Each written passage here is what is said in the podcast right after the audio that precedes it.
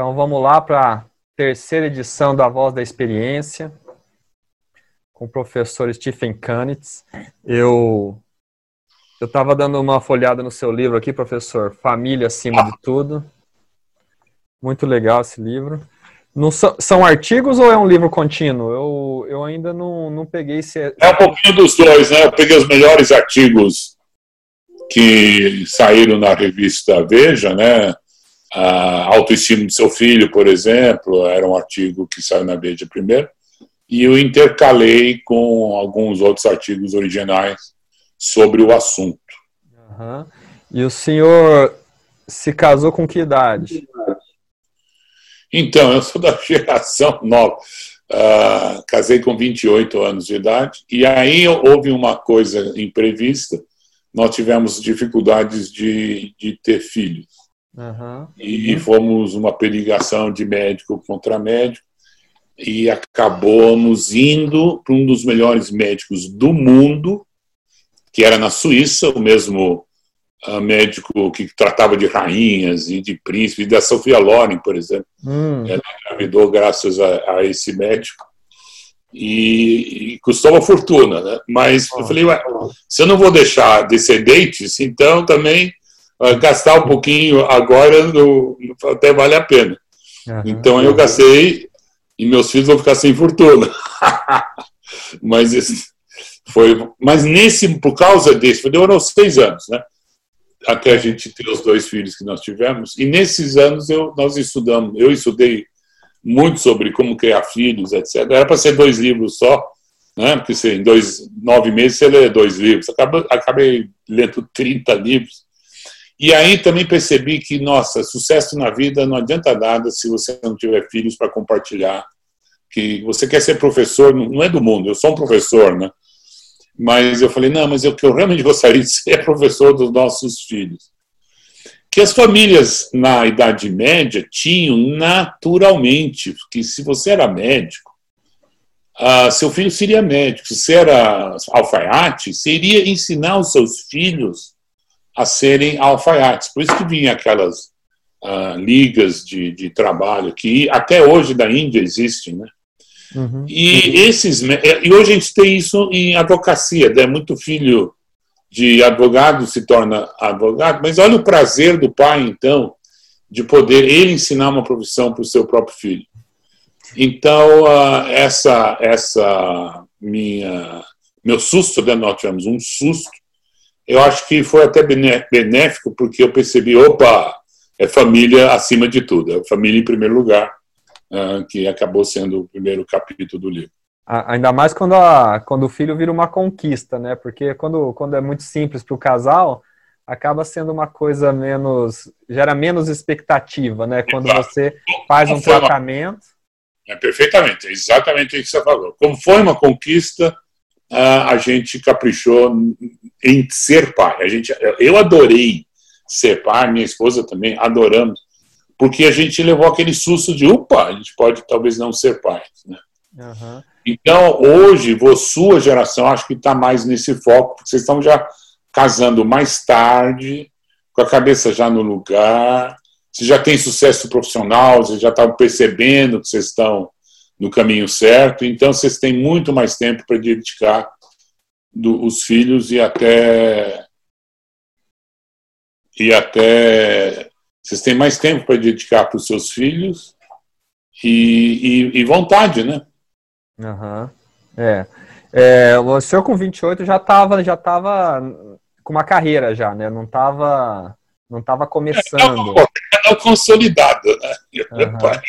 Coisa podia dar errado mas a gente fez muita coisa já em termos de poupar.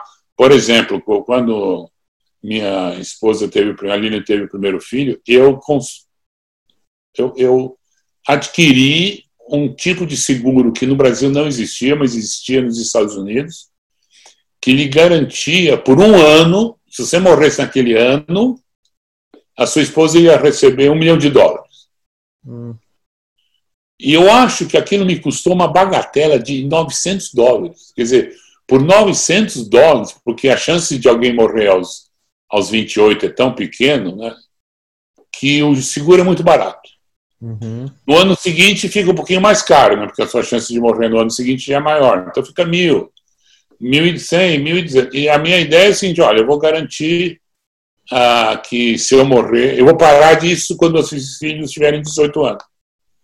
Ah, e, e aí eu espero que eu já tenha conseguido meu, meu milhão de reais, né? Talvez não, não um milhão de dólares.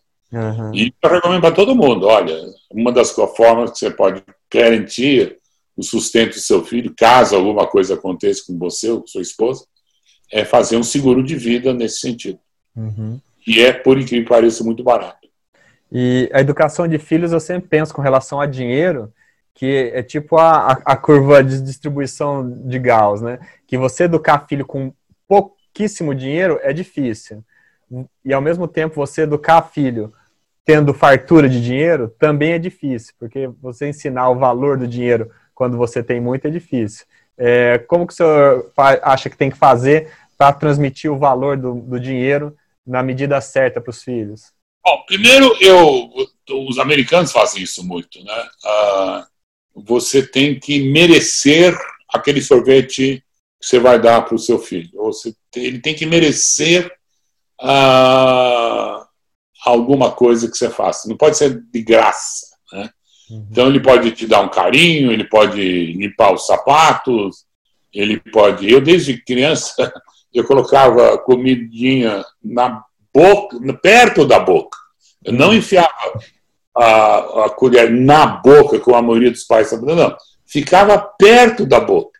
E ele tinha que fazer o esforço de pegar a minha mão e levar para o resto. Quer dizer, ele tem que aprender que é ação e reação, que não é vem tudo do, de graça, tudo do mundo, embora pegar a mão e trazer para baixo não é muito trabalho, mas ele começa a perceber, opa, toma lá da cá, não é tudo vem de graça, como a nova geração está percebendo que, especialmente os milênios, né? Os uhum. milênios estão muito mal acostumados e essa coisa nos Estados Unidos, os Estados Unidos está entrando numa decadência moral e civilizatória assustador, mas é assustador. A decadência da família como conceito uh, é trágico o que está acontecendo nos Estados Unidos. E já vem, está sendo cantado, essa, essa bola já vinha previsto, muita gente já tinha previsto, no sentido de que na metade com a, a pílula e com a, o divórcio, assim, conseguido só com. É só querer se, se, se separar, se já pode se separar, dane-se seus filhos, né? O que, que eles acham? Eles não votam nessas horas, né? É a mãe ou o pai que, que votam. Uh, e 50% dos americanos, se você nascer hoje, a chance de seus pais se separarem é de, de 50%. Se você nascer negro, é 90%. Quer dizer, 90% que você não vai ter um pai, normalmente, né? Ou talvez você não vai ter a mãe.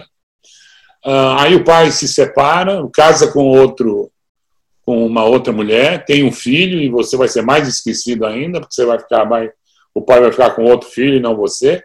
E mais curiosamente, uh, a tendência hoje é você ser um filho único, não tem irmão. Zero de irmão. Então, há, há 100 anos atrás, a, a família vitoriana inglesa tinha oito filhos, e a mãe ia ter 64 netos. E o pai também podia ter oito filhos e ter 64 netos. E se você olhar, diz: Nossa, que legal, deixei 64 netos. Não há dúvida que isso ia ser um, significado da vida para você. Você estaria muito contente, né? Ah, e as mulheres também, né? Realmente, sacrifiquei minha vida para os meus filhos tal. Pô, mas você sacrificou e você teve 64 netos. Ninguém vai dizer que você é um fracasso na vida. Pelo contrário, você é a mama, né? Você é aquela avó italiana com uma família agregada de, de mais de 120 pessoas, aquele almoço no, no domingo. Nós isso é uma enorme satisfação. E isso está sendo negado para a nossa geração, especialmente a sua, né? Você tem só um filho, aí a mãe diz: Não, por que eu estou sacrificando a minha vida para cuidar de um filho? Não, eu quero ter uma carreira como Guto, eu quero, entendeu? E elas estão certas, eu não estou reclamando, não. Elas têm absolutamente razão dizem: Poxa, eu vou sacrificar a minha vida para que a minha filha sacrifique a vida dela para que a, a neta, entendeu? Não, é muito poucos filhos. Como a gente tem muito poucos filhos, as famílias estão realmente uh, entrando em decadência. Muita gente ah, não, é a esquerda que quer destruir a família para assumir o poder. Uh, eu não concordo exatamente com essa, com essa afirmação. A esquerda tem menos interesse próprio em família. Podemos discutir isso uh, mais adiante, Uh, mas não é que a esquerda é contra a família, ou quer destruir a família. Né? Ela não, não proporciona a família, ela não, não coloca a família em primeiro lugar por, por, várias razões, e, e, e, não, não é maldade. Né? A direita também está fazendo esse problema de, não, só estamos tendo agora um filho ou dois filhos, porque a ambição material está uh, sendo maior. E to, todo mundo, na, na, no Japão eu vi eu vi várias moças, não, não vou casar. Não, que não vão casar? Ah, eu não vou casar porque eu percebo que eu e o marido não temos condições é, de educar um filho ao custo que ela é hoje. Eu já fiz os cálculos, mas isso já não sei, eu fiz uns cálculos 10 anos atrás, mas era acho que é mais ou menos isso. Um filho custaria de cabo a rabo em termos de juros sobre juros, quer dizer, se eu deixasse tudo aquilo que eu gastei no meu filho numa poupança, rendendo juros sobre juros, ah, no final de 25 anos, com faculdade e tudo pago, é um milhão de dólares. É muito caro. Né? Uhum. É, é muito. Todo mundo ah, agora foi dos primeiros anos, né? Da, tinha uma babá, né? Pô, aí babá, com médico, com parto, nossa, pagamos uma fortuna e o resto vai ser fácil. Não, senhor, vai piorar. Né? As coisas vão piorar. Isso se seu filho sair de casa aos 25, porque muitos não são, não saem de casa aos 20 querem viver de graça na, na família, especialmente os milênios. Né? Você vê isso uhum. claramente. As mulheres só estão casando uns 32, 34, como filho, você tem que sair de casa já. E, e, e assim por diante. Então, é. essa decadência da, da família é, é um problema muito sério que nós vamos ter que contornar. E para você entender a importância da família, é, pessoas não sabem. Tem, um, tem uma matéria de, de, ensino, de estudo que eu recomendo todo mundo. Vocês da, da sua geração uh, têm que estudar isso. Eu tive muita sorte, eu peguei essa ciência logo no início, em 1995. Alguém me alertou. Eu fui para congressos sobre biologia comportamental, também chamado de uh, biologia evolutiva também conhecido como psicologia evolutiva, sensacional. É uma ciência nova, com um monte de respostas que eu, que eu não tinha antes, e ela me deu as respostas. Eu entendo o ser humano muito melhor, né, mais do que a psicologia tradicional, que também estudei, obviamente todo mundo estudava. E uma das coisas que a família faz é muito interessante, que é o seguinte. Para explicar isso, deixa eu ir um pouquinho para trás no início dos primórdios né, da, da, da, do ser humano, nós éramos tribos. E a gente não tem certeza do que eu vou falar, mas é uma teoria minha, que provavelmente todo mundo na tribo transava com todo mundo, e os homens não tinham ah, nenhuma noção, até recentemente, que, que eles eram os pais das que eram as crianças. Né? O fato que eu transei com a. com a. qual era o nome dela? Barney e. Era o Barney e a. Não sei se era Helen, né? Uh, dos, dos Simpsons, não é isso? Dos hum. Flint, Flintstones. Não, Flintstones. Dos, uh, eu não, não, O fato que eu transei não, não significava que aquele era. que era. que era meu filho, né?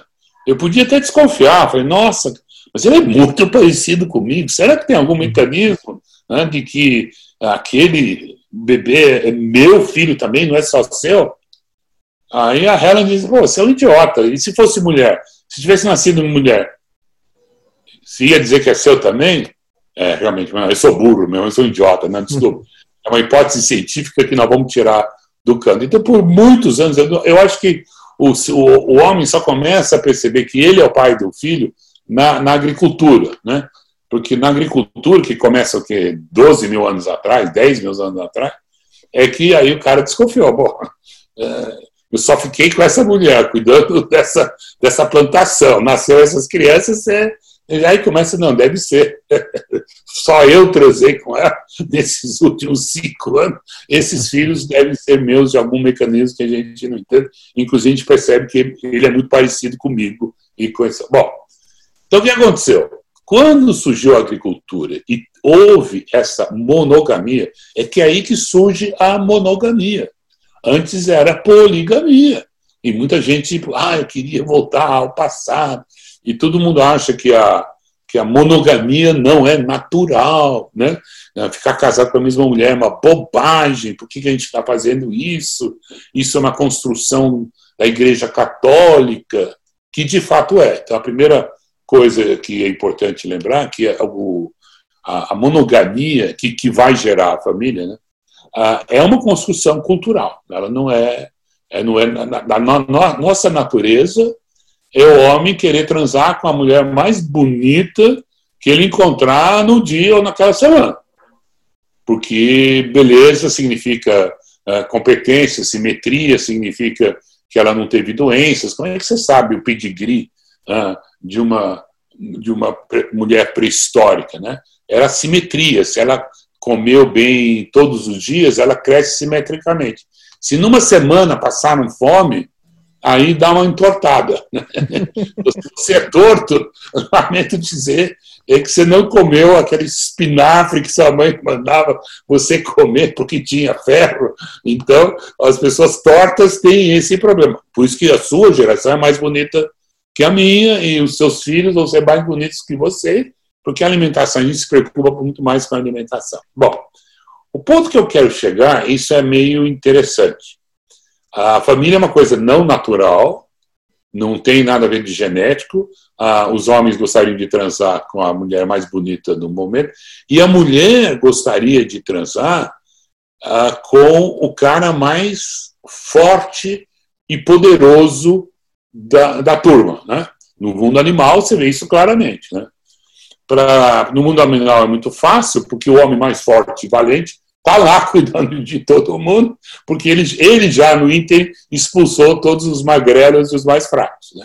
Então isso acontece, a mulher não está nem. Mas existe uma pesquisa assustadora, nem sei se uh, vocês homens deveriam estar tá me ouvindo nesse momento, até desliga, porque pega mal, mas eles ah, pesquisaram várias mulheres e a pergunta era meio assim: com quem você acha mais bonito, simpático? Ah, você gostaria até ter uma relação com ele, patatinha? Insinuava esse tipo. E você e tinha um cara que era igual o George Clooney, né? Ah, um garanhão, um cara lindo de morrer, etc. E um cara mais ou menos que era o, o, o ah, era um ator chamado Williams, não sei se é Charles Williams, que fazia o, o paizão, ele era cara feio, mas era um bom pai, né? Então tinha essa, essa um ótimo pai ou um ótimo amante, né? Qual dos dois? E é uma escala de 0 a 10. E por uma coisa muito estranha que demoraram para descobrir, deu duas curvas, né? Uma, um, duas curvas como se fossem dois tipos de mulheres, né?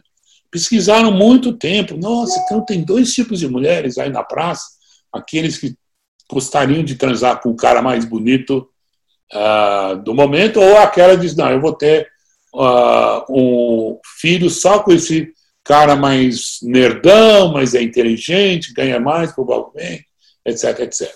Bom, na oitava re re replicação desse teste, que dava exatamente isso, um cientista descobriu o que estava acontecendo perguntou, além, perguntou para todas as mulheres se elas estavam ovulando ou não.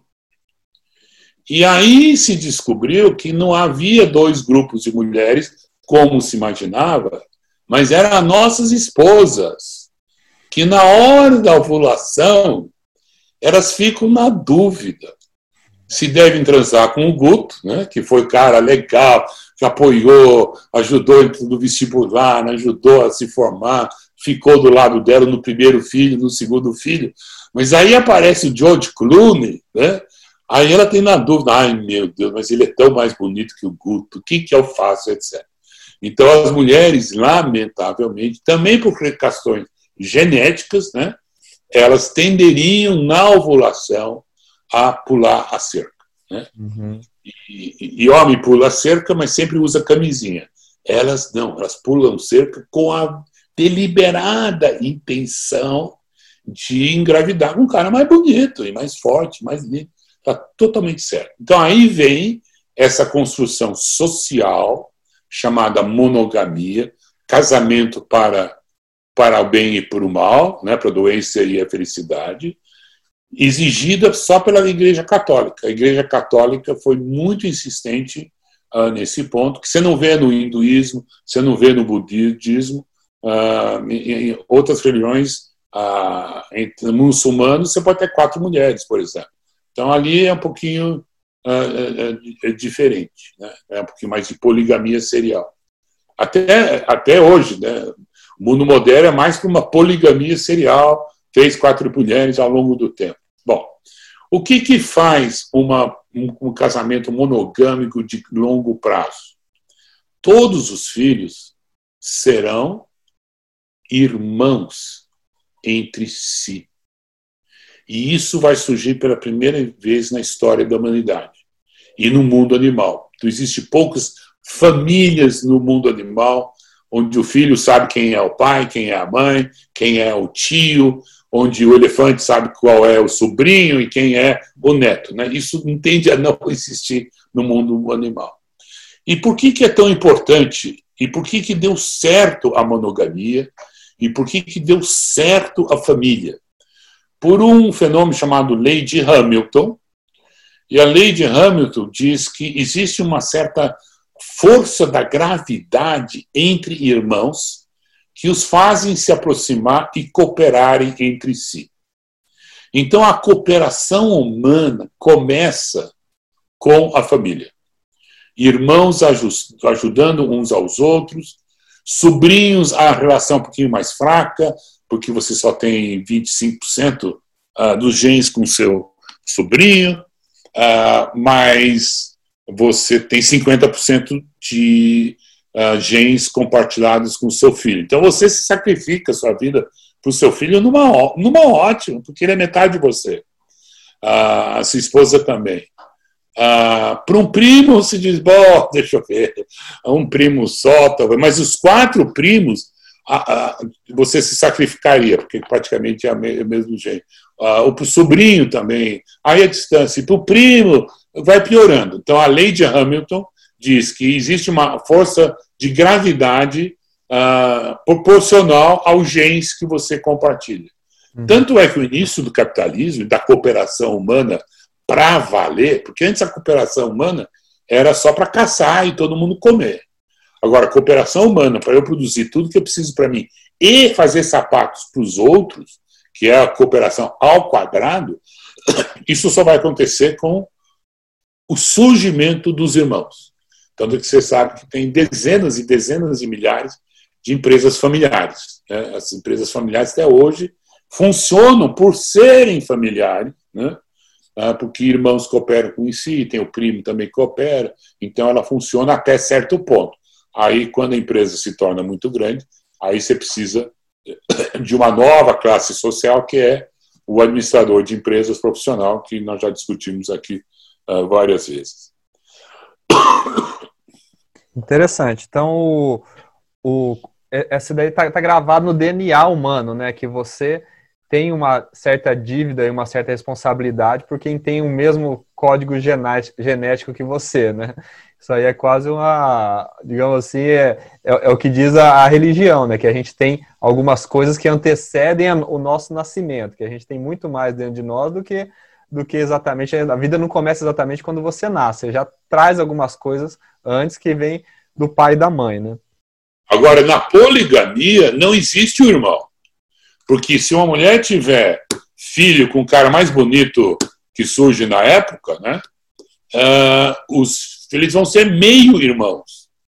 Né? Na verdade, vão ser sobrinhos ou primos entre si.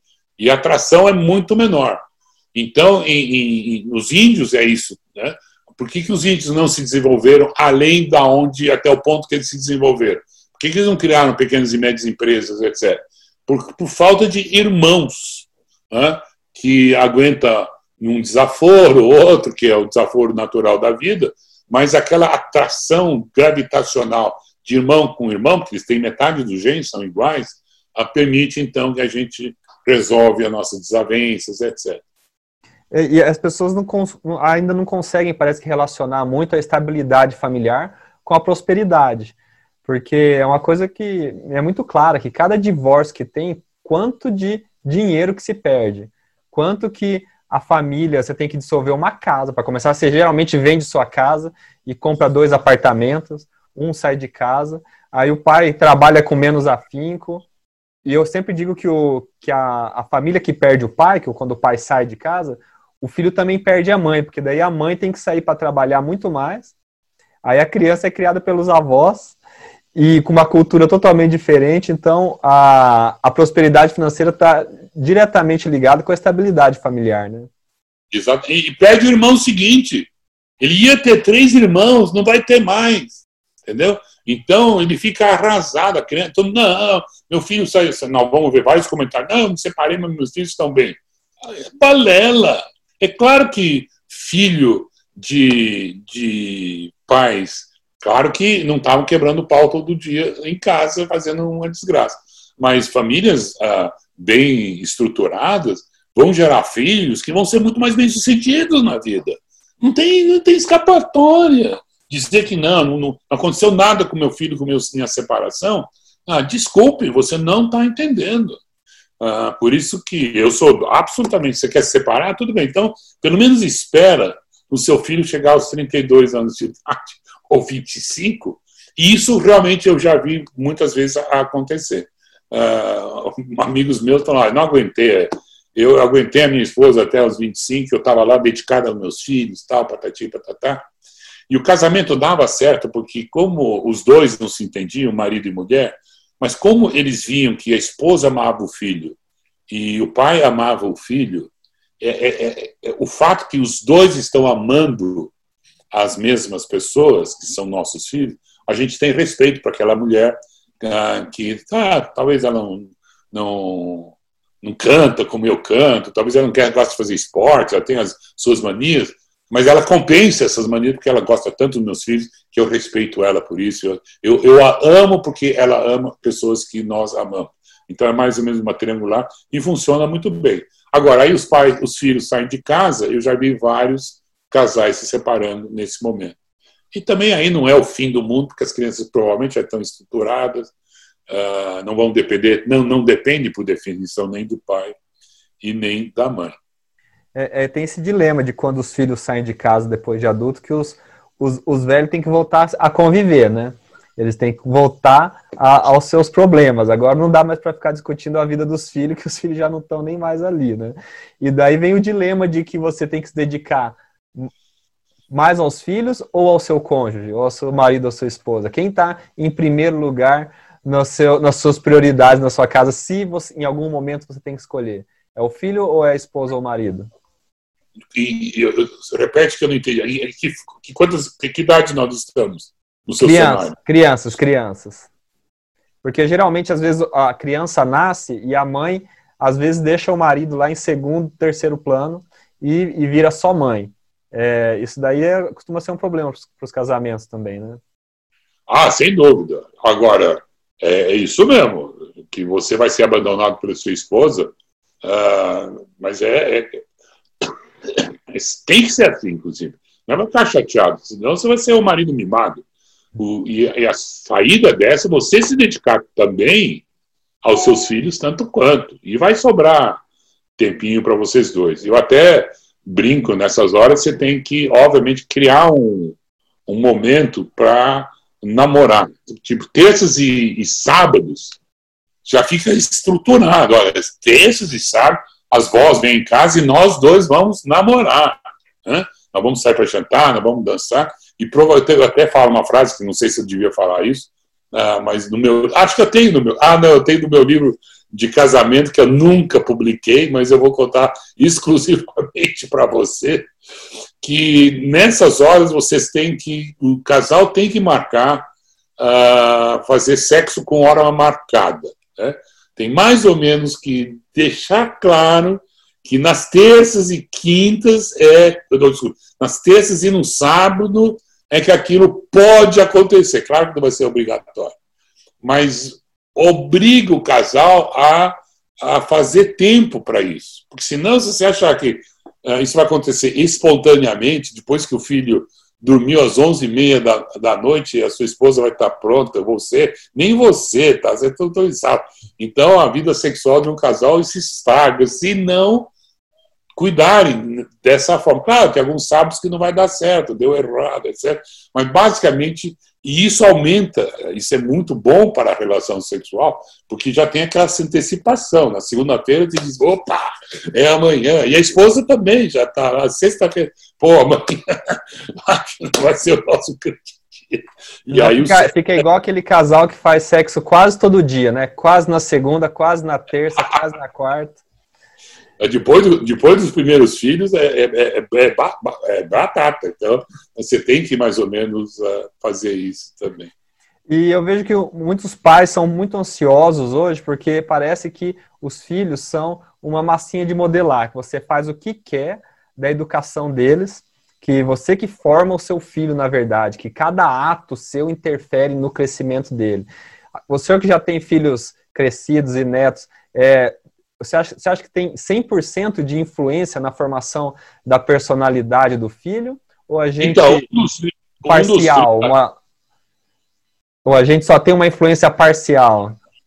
Então, um dos 30 livros que eu li daquela época, graças a, a nosso problema, era o livro chamado Autoestima do Seu Filho. E esse livro foi magistral para mim, ela modificou a minha cabeça, e eu basicamente eduquei meus dois filhos somente com os ensinamentos desse livro, que mais ou menos o título já diz muita coisa, que é basicamente o seguinte: os filhos nascem com uma autoestima boa, eles se acham o máximo, né? e somos nós, adultos, que vamos destruir a autoimagem do nosso filho. Ah, você é um burro, desce daí, para de fazer. Não, o número de nãos que eles ouvem é incrível, etc. Né? Então, um exemplo que eu digo é, que vai, dizer, vai, vai, dar um bom resumo desse livro é: seu filho está subindo numa mesa, você está em pânico porque ele pode cair, então você berra, desce imediatamente, você pode cair, seu tonto, etc. E a frase que você tinha que dizer é basicamente assim: ah, Júnior, por favor, você desce dessa mesa porque o papai está com medo que você possa cair. Né? Ele não é tonto, ele subiu lá e está se testando. Claro que ele pode cair, mas ele não acha que ele vai cair. Ele tem já autoconfiança, ele nunca fez isso antes, é a primeira vez que está fazendo isso. Você de fato está com medo, mas em vez de destruir a autoimagem dele, desce! Você fala, você espera mais um pouquinho para fazer essa experiência, deixa o papai está com medo, e aí você não destrói a autoestima. Então, respondendo a sua pergunta, a nossa função não é modelar nossos filhos, é deixar que a autoestima dele não seja prejudicada, que eles tenham confiança cada vez mais nas decisões que eles tomam e nos caminhos que eles seguem. E você está lá para, opa, gostei agora, nossa, legal. Não, é isso mesmo. Quando ele faz alguma coisa legal, você tem que incentivar, e deixar ele ir para o seu próprio caminho e respeitá-lo como um ser humano. A gente fazia isso muito com as crianças, a gente consideravam eles uns pequenos adultos. Né? Então, eles eram muito razoáveis conosco. Então, se a gente falar, ah, não, vamos, não, dá para ir para o cinema, não vamos. Eles não ficavam bravos, né? porque sabiam que em alguns momentos a gente cedia, ficava claro que a gente não queria ir para o zoológico, mas eles insistiam então a gente fala, tá bom, a gente vai para o zoológico, e aí começou a haver essa reciprocidade que eu já tinha comentado antes, ah, de lá para cá, que os dois têm que se respeitar.